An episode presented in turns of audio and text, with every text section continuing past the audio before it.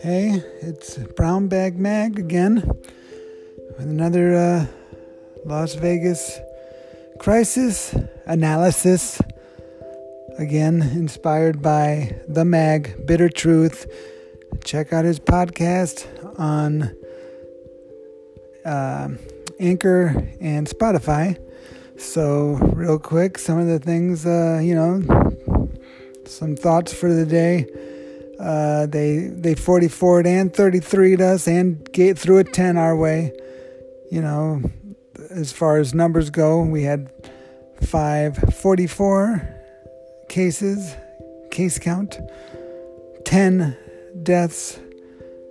So uh, I guess 533 active. I forget how they labeled that one, but so we got some more curious numbers today and um, of course, there's the uh, so we have 10 deaths, and we also have our the governor saying that no more than 10 people can gather together. I, apparently, and uh, this real they this is an attack on small businesses. They um, uh, according to the paper, it was 18 uh, businesses had their license suspended, including a car wash and uh, so apparently, car washes are not uh, essential.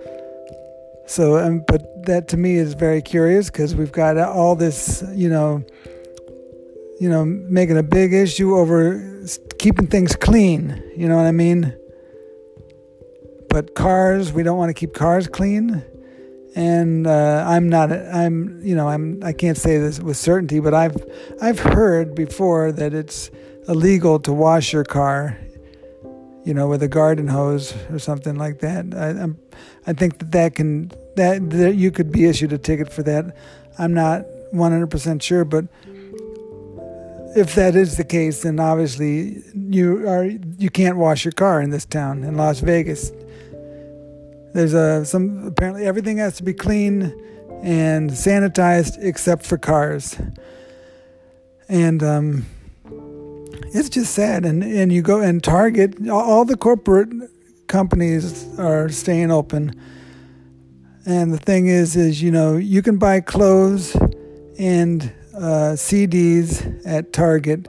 However, if you have a small business that only sells clothes or only sells CDs, you have to you have to be shut down. So this is an attack on small businesses and the, the and this ten, max 10 gathering this to me the governor and of course you know he's beloved i assume and uh, there and they have the number of course where for people to call and report small businesses for you know trying to earn money during this crisis so um the what i'm seeing is uh is Las Vegas is done.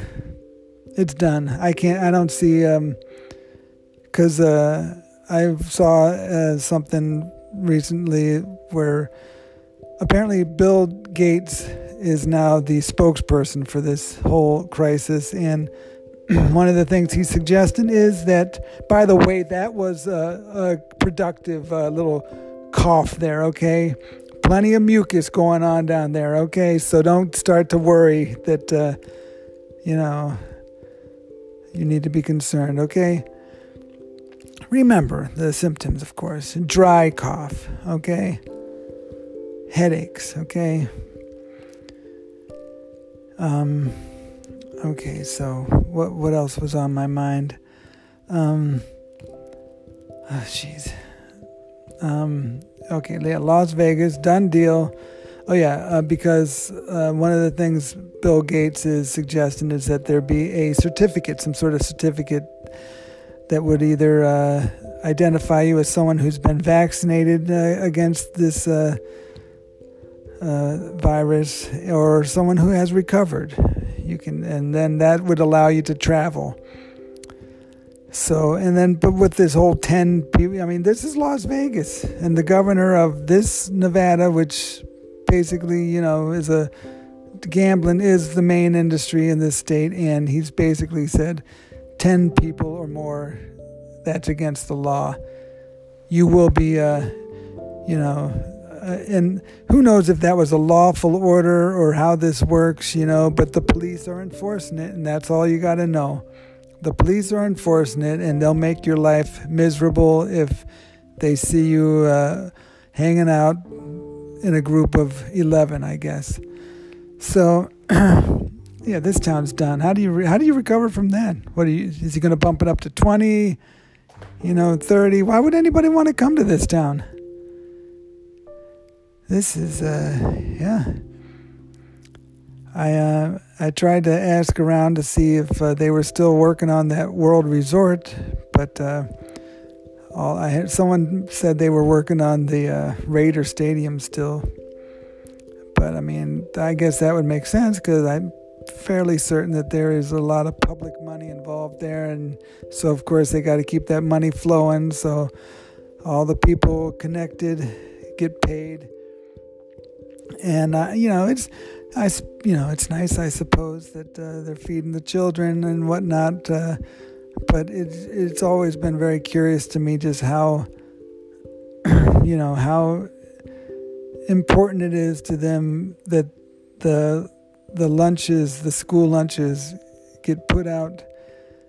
And I just feel like there's just so much money just flowing and moving around to pay for these school lunches that that's just you know that's always gotta it's always gotta there's always gotta be the lunch the the, the school lunches they always gotta be uh, handed out even in the summertime.